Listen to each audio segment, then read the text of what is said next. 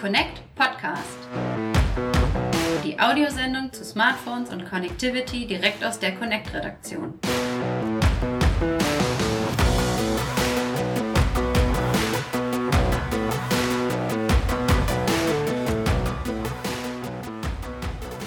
Hallo liebe Hörer und herzlich willkommen zum Connect Podcast Folge 21. Wir sind wieder zurück im Podcast-Studio. Das heißt, ich war nie weg, aber mein lieber Kollege war unterwegs und meldet sich zurück. Hallo Lennart. Hi Steve. Ja, ich habe dich hier eingeschlossen, ne, als ja, ich genau, weg bin. genau, hast du vergessen, hast gar nicht. Du bist einfach in Urlaub gefahren. Wie ja. war's denn? Alles gut? Ja, war super. Doch, landschaftlich wunderschön. Ähm, ja, wenn man so viel unterwegs ist, gerade auch in einem fremden Land, macht man natürlich auch viele Bilder. Ähm, ich vorzugsweise mit der Spiegelreflexkamera aber das Smartphone ist natürlich auch immer sehr schnell zur Hand und da knipst man dann doch einiges. Oh, du baust mir eine wunderbare Brücke zum heutigen Thema, denn die Hörer haben es ja schon gelesen, worum es geht in der Beschreibung. Es geht um Speicherplatz. Und mhm. was ist ein großer Anteil, zumindest bei den meisten Leuten, bei mir ist es so und ich glaube, es geht da ganz vielen Hörern ähnlich, viel Speicherplatz auf dem Smartphone nehmen Bilder, Fotos, Videos ein, eben gerade nach dem Urlaub. Und dann ist es natürlich immer so ein bisschen schwierig, wenn der Platz eng wird, wenn er knapp wird, wenn man dann doch nicht mehr alles abspeichern kann. Wie erweitert man das? Wie kann man das überhaupt erweitern? Wir haben ja in den letzten Ausgaben sehr, sehr viele neue Modelle vorgestellt, also darüber berichtet, dass viele Neuheiten jetzt kommen. Und da war immer wieder so dieses Thema eigentlich oder so ein bisschen so der Knackpunkt, dass wir gesagt haben, oh, aber ein bisschen wenig Speicher gibt es, zum Beispiel beim Pixel, ne, was wir zuletzt mhm. hatten, wo wir gesagt haben, hm, da, das ist aber ein bisschen geizig da von Google, so wenig Speicher dazu zu packen. Oder aber beim iPhone, wo man zwar die Möglichkeit hat, schön großen Speicher zu kaufen, aber Apple sich das auch ordentlich bezahlen lässt, weil es da sehr, sehr teuer ist. Und da ist natürlich immer die Frage, welchen Mittelweg geht man vielleicht vom Budget, dass man sagt, okay, ein bisschen weniger Speicher, dafür ist der Preis okay. Aber was macht man dann, wenn der Speicher doch nicht äh, reicht? Und da wollen wir heute mal ein bisschen einen Blick werfen auf die Möglichkeiten und Optionen, die man hat zur Speichererweiterung beim Smartphone. Und ich glaube, es ist sinnvoll, wenn wir einfach vorgehen und das eben, wie gerade schon angesprochen, so ein bisschen teilen. Denn es ist ein bisschen ein anderes Herangehen und eine andere Herangehensweise, je nachdem, ob man ein Android-Gerät hat oder ein iOS-Gerät. Ist das richtig? Ja, das stimmt, Steve. Du hast bei Android immerhin noch die Möglichkeit, bei sehr vielen Geräten halt eine Speicherkarte einzuschieben. Und das ist halt bei Apple-Geräten, bei iPhones nicht der Fall. Also da muss man schon von vornherein entweder viel in Speicher investieren oder halt dann im Nachklapp ja, jetzt ein, äh, eine Speichererweiterung durchführen, über die wir heute reden wollen. Genau, so richtig kann man nicht sagen, warum das so ist, aber Apple hat das schon immer so gemacht. Ne? Das war egal, ja. ob jetzt iPad, ob jetzt iPod oder eben das iPhone, bei keinem Modell gab es jenen äh, Speicherkarten-Slot, wo man direkt eine Speicherkarte reinsetzen kann, wie man das zum Beispiel auch von Android-Tablets kennt. Bei Smartphones mit Android-System gibt es das fast immer? Ja, fast immer. Viele Hersteller verzichten jetzt auch schon darauf und bieten halt einfach 128 oder 256 Gigabyte Speicher an. Ähm, ich hatte jetzt schon auch immer mal wieder nachgefragt, wenn man denn mal bei so einem Hersteller ist, bei einer Produktpräsentation, warum eigentlich keine Speichererweiterung verbaut wurde. Und da war oft ähm, ja die Antwort, dass wir wollen das nicht, weil ähm, die Geschwindigkeit nicht so gut ist mit einer Speicherkarte. Das heißt, wenn ich da Bilder oder eventuell auch Apps auslager, dann laden die nicht so schnell und wir wollen für unsere Nutzer das beste und das schnellste Nutzererlebnis und das kriegen sie halt nicht, wenn sie eine Speicherkarte nutzen. Okay, das ist natürlich dann immer so ein bisschen so ein Kompromiss, wenn man man kann sich ja fragen, wenn ich vielleicht auch Bilder nur auslagern will, um zu sagen, die habe ich jetzt schon gemacht, dann verschiebe ich sie vielleicht nachträglich auf so eine Speicherkarte und könnte sie auslagern. Da wäre es natürlich schön, den Kartenleser direkt dabei zu haben. Ein paar Smartphones mit Android haben es ja auch so, dass dann der Dual-SIM-Slot gleichzeitig eine mhm. Multifunktion hat. Es ist entweder, ich kann mich dann entscheiden, ist es Speicher oder ist es SIM-Karte.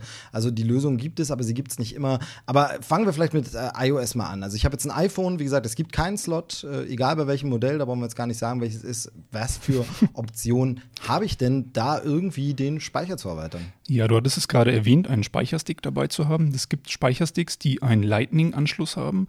Apple verbaut ja diesen proprietären Lightning-Anschluss und da hat dann die eine Seite einen Lightning-Anschluss und die andere Seite einen ganz normalen USB-Anschluss.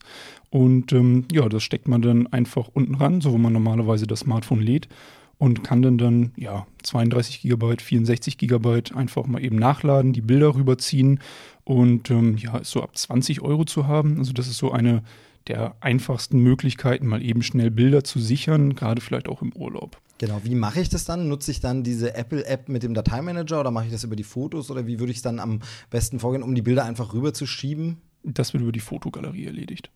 Als Alternative, wer jetzt mehr Speicher braucht eventuell oder sogar überlegt, eine Festplatte anzuschließen, es gibt auch kleine Adapter, die einfach nur ein Zwischenstück sind zwischen Lightning und USB. Das nennt sich OTG-Adapter. OTG steht für On the Go, also wenn man unterwegs ist, kann man das Ding eben äh, reinstecken und dann über diesen Adapter einen USB-Stick, eine Speicherkarte oder ähm, sogar auch eine Festplatte anschließen. Das gibt es von Apple selbst, das kostet halt dann 45 Euro. Also da langt Apple dann halt auch wieder kräftig zu. Es gibt natürlich auch Drittanbieter, die sowas anbieten. Da ähm, ja, kann man auch mal Probleme bekommen bei der Kompatibilität. Also um da auf Nummer sicher zu gehen, könnte man wirklich von Apple selbst eins kaufen. Also diesen OTG-Adapter. Und bei Festplatten muss man allerdings aufpassen, da viele Festplatten halt auch eine externe Stromversorgung benötigen. Es gibt aber da auch ähm, Sticks, die oder diese Adapter, die zwei Anschlüsse haben, wo man also einmal eine Powerbank anschließen kann und an der anderen Seite dann die Festplatte. Die Powerbank sorgt dann für die Stromversorgung der Festplatte und ähm, es kann halt sein, dass es trotzdem gut geht. Also dass die Festplatte wirklich keine externe Stromversorgung braucht. Aber ähm, gerade wenn man an HDD-Festplatten, also mit beweglichen Teilen denkt, die brauchen hin und wieder doch ein bisschen Strom und da geht dann das iPhone in die Knie, sagt ja, ich erkenne hier nichts, ähm, weil über den iPhone-Anschluss halt nicht so viel Strom zur Verfügung gestellt werden kann für die Festplatte. Genau, gibt es da vielleicht auch eine bessere Lösung, wo man sagt, okay, ja, dann habe ich jetzt Haufen Adapter und Kabel, die ich noch mitnehmen muss. Äh, da gibt es da schon was anderes, kabelloses vielleicht? Ja, es gibt tatsächlich WLAN-Festplatten, ähm, wo die Festplatte an sich dann ein WLAN-Netzwerk, ein eigenes WLAN-Netzwerk aufspannt und man dann einfach das Smartphone mit der Festplatte übers WLAN koppelt und ähm, da dann ganz einfach die Fotos drauf sichert und man kann sogar streamen. Also man kann halt ähm, Filme oder Musik auf der externen Festplatte auslagern und dann über die Festplatte auf das Smartphone streamen und ähm, da dann sogar auch mehrere Smartphones anschließen an die Festplatte übers WLAN. Genau, aber das wäre dann auch eher was für, ich sag mal, nehmen wir mal das Beispiel im Urlaub, das wäre dann natürlich eher was für im Hotelzimmer. Das kann ich oben ja. auf dem Berg nicht machen, weil dann brauche ich eine Stromversorgung für die Festplatte, die ich dann mhm. anstecke und ich brauche dann sicherlich natürlich ein WLAN-Netz oder baut die ihr eigenes Netz auf? Die Festplatte baut ihr eigenes WLAN-Netz auf und ähm, sie hat oft halt auch eine Powerbank. Ah, also ah, okay. ähm, hat ihren Akku gleich mit integriert. Um, das Ganze ist allerdings ein bisschen teuer, also ein bisschen teurer, kostet für 2 TB ungefähr 170 Euro. Es gibt auch welche, die noch teurer sind, 220 Euro. Also gut, man hatte natürlich 2 TB ähm, Speicher, aber das ganze System ist jetzt mit Blick auf den Speicher, den man dann dafür erhält, relativ teuer. Es gibt aber auch eine Alternative, wenn wir jetzt wirklich kontaktlos, also ohne Stecker, wenn wir da bleiben wollen. Es gibt sogenannte mobile WLAN-Kartenleser. Ähm, dann kann man quasi den Umweg über den Kartenleser nehmen. Das heißt, ich stecke meine Festplatte an diesen mobilen Kartenleser an und verbinde dann das Smartphone über den Kartenleser mit der Festplatte. Das Ganze ist dann ein bisschen günstiger. Ähm, dieser Kartenleser kostet ab 25 Euro. Also das spannt halt auch ein WLAN-Netzwerk auf. Und eine externe Festplatte, ja, die bekommt man, da bekommt man 1 TB für rund 55 Euro. Also doch um einiges günstiger als jetzt wirklich eine WLAN-Festplatte. Wer es da robust mag, dem würde ich eine SSD-Festplatte empfehlen. Da gibt es halt keine beweglichen Teile. Eine SSD ist sowas wie eine große Speicherkarte, würde ich sagen, ähm, die man halt auch in Digicams ähm, versenken kann. Und da es da halt keine beweglichen Teile gibt, kann das Ding halt auch mal runterfallen. Es gibt sogar wasser- und staubfeste ähm, Modelle, die dann halt auch mal ins Waschbecken fallen können oder genau, in den Fluss und so weiter. Sicher ein bisschen teurer dann. Ähm, also ja, die sind schon ein bisschen teurer, aber ja, hier kostet halt für, jetzt haben wir für 500 Gigabyte rund 80 Euro. Also es geht auch es ist noch. schon noch okay, ja. Ist schon noch okay, wenn man jetzt bedenkt, wie viel man dafür bei Apple kriegt für Speicher. Genau, also wenn man eben überlegt, wie teuer das Smartphone ist, wie teuer die höhere Speichergröße dann schon ist beim Anbieter, dann ist das natürlich eigentlich dann doch vergleichsweise günstig mhm. sogar. Ja, beim Android-Smartphone, wie gesagt, ist es ein bisschen anders. Da, also gehen die Sachen natürlich alle auch im Grunde. Ja, genau. Kann man so einsetzen. Aber es gibt eben auch die Möglichkeit, direkt äh, einzustecken, eine Karte. Genau, das ist halt der Vorteil von Android-Geräten. Die haben halt oft einen Slot für eine Micro-SD-Karte ähm, wo man dann Fotos auf die SD-Karte ziehen kann und ähm, also jetzt ganz einfach zur Auslagerung sagt, ah, okay, ich habe jetzt, war jetzt im Urlaub, möchte gerne ein bisschen ausmisten, steckt man halt die Speicherkarte rein, zieht die Fotos rauf und kann sie dann in den ähm, PC einstecken und dann halt sichern. Man kann sie natürlich auch einfach im Gerät belassen und dann quasi als erweiterten internen Speicher nutzen. Da bietet Android 6 beispielsweise die Möglichkeit, gleich diesen internen Speicher mit dem SD-Kartenspeicher zu verschmelzen zu einer logischen Einheit. Da kann man dann in den Einstellungen unter Speicher und kann dann die Karte auswählen und über die Einstellungen dann quasi diesen Speicherkartenspeicher mit dem internen Speicher verschmelzen, sodass das Smartphone auch nicht mehr groß unterscheidet, okay, Speicherkarte und interner Speicher, sondern das beides als eins betrachtet. Genau, also das ist dann nicht mehr dafür gedacht, die Karte andauernd herauszunehmen und wieder was aufzuspielen, sondern mhm. das soll dann wirklich das Gerät im Grunde erweitern, so wie man halt früher irgendwie eine neue Festplatte eingebaut hat in seinen PC zum Beispiel. Aber das ist das, was die äh, Hersteller so ein bisschen anklingen lassen haben, dass das natürlich auf äh, Kosten der Performance gehen könnte. Genau, ja. Das ist auch, glaube ich, nur noch bei Android 6 möglich. Danach in den anderen Android-Versionen, in den höheren, wurde das alles wieder so ein bisschen rückentwickelt. Und jetzt kann man zwar auch immer noch eine Speicherkarte einstecken, aber das ist dann halt eben ein externer Speicher. Genau, jetzt ist die Frage, wenn ich aber nicht immer dauernd hin und her kopieren will, wäre es ja irgendwie schöner, wenn ich vielleicht gleich das Zeug da drauf speichere und das eben ohne diese Speicherverschmelzung. Gibt es denn da irgendwelche Möglichkeiten zu sagen, das ist der Speicherort? Genau, das kannst du bei der Foto-App einstellen. Also da kannst du in der Foto-App über die Einstellungen auswählen, wo das Smartphone die Fotos hinspeichern soll. Und da wählt man dann halt einfach die Speicherkarte aus. Es kommt dann ein bisschen drauf an, welche Speicherkarte man dann nehmen sollte. Wenn ich jetzt wirklich nur Fotos knipse und ähm, maximal HD-Videos aufnehme, dann genügt da eine Karte mit Class 10 und UHS Klasse 1. Also das ist die Geschwindigkeitsklasse dieser Karte. Genau, das steht immer auf den Packungen und auf den Karten selber auch drauf. Richtig, genau. Da auch vielleicht auf diese A1-Zertifizierung achten, weil manchmal ähm, kann man halt auch Apps auf die Karte auslagern. Das unterstützt nicht jede App, also System-Apps und Google-Apps lassen sich ähm, nicht auslagern leider, aber einige Apps halt schon und wenn man das halt möchte, dann könnte man auf diese A1-Zertifizierung achten. genau, halt die soll dann schnell genug sein, damit ja. es eben der Prozessor auch schafft, da schnell genug zuzugreifen und damit zu arbeiten und genau. Richtig, genau. Ja, und da würde ich immer empfehlen, also mindestens eine 64 Gigabyte Speicherkarte zu nehmen. Da ist das Preis-Leistungs-Verhältnis eigentlich am besten. Ich meine, so eine Karte kostet 13 Euro. Das ist halt wirklich nicht viel dafür, dass man dann wirklich noch sehr viel mehr Platz hat, um seine Bilder zu speichern. Wer jetzt ein neueres Gerät hat, das beispielsweise auch 4K-Videos unterstützt, der sollte sich eine noch schnellere Karte besorgen, da auf UHS Klasse 3 umsteigen, damit es halt ähm, schnell abgespeichert werden kann, das Video. Und da gibt es auch diese sogenannte A2-Zertifizierung, eben wiederum für Apps, dass die halt schnell laden und da kosten 64 Gigabyte eigentlich auch 16 Euro, also auch nicht wirklich viel. genau, wir können da in dem Fall nur die Kritik nochmal wiederholen, die wir in den vergangenen Folgen hatten. Es ist nicht so ganz klar, warum die Hersteller sich den direkt verbauten internen Speicher so viel kosten lassen, wenn man sieht, dass das äh, der Kauf von Speicher eigentlich so günstig ist, wenn man ja. auf so eine Karte geht und da dann irgendwie den Platz noch zu schaffen, um das direkt ins Gerät zu verbauen, kann man nicht so ganz nachvollziehen, aber schön, wenn es eben die Lösung gibt. Ein Grund, warum die Hersteller darauf setzen, dass man gar nicht so viel Speicher braucht, ist ja das Stichwort Cloud. Also man hat natürlich auch äh, Firmen wie Apple, die selber auch Cloud-Lösungen anbieten und dann natürlich sagen, ja, dann macht das doch bei uns. Ähm, mhm. Wie sieht es denn da aus? Ja, Google bietet ja bei Android beispielsweise, ähm, wenn man ein Google-Konto hat, um ein Android-Smartphone zu nutzen, dann bietet Google 15 GB freien Speicher an.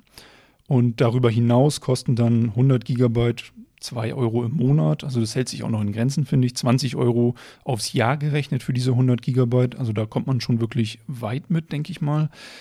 Aber natürlich hast du halt nicht überall die Netzabdeckung. Gerade wie wir das in der vorhergegangenen Podcast-Folge hatten, wenn ich dann im Zug sitze, ein paar Bilder sortieren möchte, ein paar Bilder angucken, vielleicht sogar zeigen möchte und die Internetverbindung schlecht ist, ja gut, ähm, dann nützen mir die 100 Gigabyte Speicher in der Cloud halt auch nicht so viel. Genau, also das ist dann eher mehr wirklich dafür gedacht, eben abends, man hat WLAN, man sortiert ja. Bilder aus oder andere Daten und sagt, die lege ich da jetzt ab. Also das ist eher so ein langfristiger Speicher und da muss man sich dann immer fragen, gut, das kann ich dann vielleicht auch kabelgebunden am Rechner auslagern auf eine Platte. Also da nützt es mir nicht so viel. Ich glaube, da ist äh, sehr oft auch immer ein bisschen die amerikanische Perspektive vielleicht bei den Herstellern, die vielleicht gewohnt sind, dass es da einfach ein viel besseres Netz gibt, mhm. eine bessere Netzabdeckung. So ist zumindest das Klischee. Äh, schnellere Netze und in Deutschland schaut man da doch oft in die Röhre und dann nutzt mir natürlich mein iCloud-Konto äh, gar nichts, wenn ich das dann nicht wirklich äh, on the go direkt drauf zugreifen kann. Gerade eben, weil ich halt auch keine Apps in die Cloud auslagern kann, da ist dann halt der Speicher halt immer noch auf das Telefon begrenzt. Wer jetzt, wie du sagtest, jetzt nicht gerade auf einen amerikanischen Dienst vertrauen möchte, wie Google oder halt Apple, der kann auch in deutschen Gefilden fündig werden. Beispielsweise die Telekom bietet Magenta Cloud an, wo die Server dann auch in Deutschland stehen, wem das wichtig ist. Gibt ja viele Leute. Ähm, da kosten dann 50 Gigabyte ja auch rund 2 Euro im Monat, ist also ein bisschen teurer. Und 100 Gigabyte kosten rund 5 Euro im Monat. Genau. Eine andere Lösung, die man noch sagen kann, ist äh, verbunden mit den von uns schon erwähnten WLAN-Festplatten oder Cloud-Lösungen. Da gibt es Sachen wie MyCloud, äh, wo man dann die heimische Festplatte übers Netz quasi zugänglich macht und man von unterwegs in seine eigene Cloud sozusagen mhm. speichert. Man also zu Hause bei sich die Cloud stehen hat. Das geht natürlich dann auch übers Internet. Also ob dann die Sicherheit unbedingt sehr viel besser ist oder wie hackeranfällig das ist, das äh, steht dann auf einem anderen Blatt. Aber die Möglichkeit gibt es natürlich auch, wirklich zu sagen, ich kaufe stationären Cloud-Speicher, den ich zu Hause hinstelle und aus dem Urlaubsort oder unterwegs von der Dienstreise, was auch immer, greife ich dann auf mein heimisches Netz zu. Das ist im Grunde dieselbe Lösung, nur anders. Genau, ja. Also viele Fritzboxen bieten das an, dass man da halt eine USB-Festplatte einfach anstecken kann und dann über das Menü seine eigene NAS, also seine eigene Cloud eröffnen kann und da dann auch von überall drauf zugreift. Genau, ist vielleicht noch mal ein Thema für eine andere Folge irgendwann, NAS-Speicher und äh, was man da so machen kann, welche Möglichkeiten es da so gibt an Cloud-Lösungen für zu Hause oder eben ja Netzwerk-Festplatten und alles, das ist mal ein anderes Thema. Jetzt haben wir erstmal ein bisschen darauf geschaut, wie können wir den Speicher erweitern und ich muss sagen, ganz ehrlich, so richtig befriedigend finde ich das alles nicht. Also wirklich schön ist es nicht. Also mehr interner Speicher wäre schön. Ist schade, dass der Trend da in eine andere Richtung geht. Oder endlich eine bessere Komprimierung für Videos und Bilder, dass man sagt, okay, die brauchen noch weniger Speicher, so wie das ja bei Musik äh, dann wirklich irgendwann geklappt hat, dass man sagt, okay, das ist jetzt ein wunderbares Format, die sind schön klein, die Dateien, da passt ja wirklich reichlich drauf, aber eben 4K-Videos momentan noch schwierig. Ich bin noch nicht so richtig happy damit, mhm. weil eben, wie gesagt, das Netz ganz oft fehlt und man nicht äh, was anstecken kann. Aber mehr Lösungen gibt es nicht, sind wir ganz ehrlich. Ja.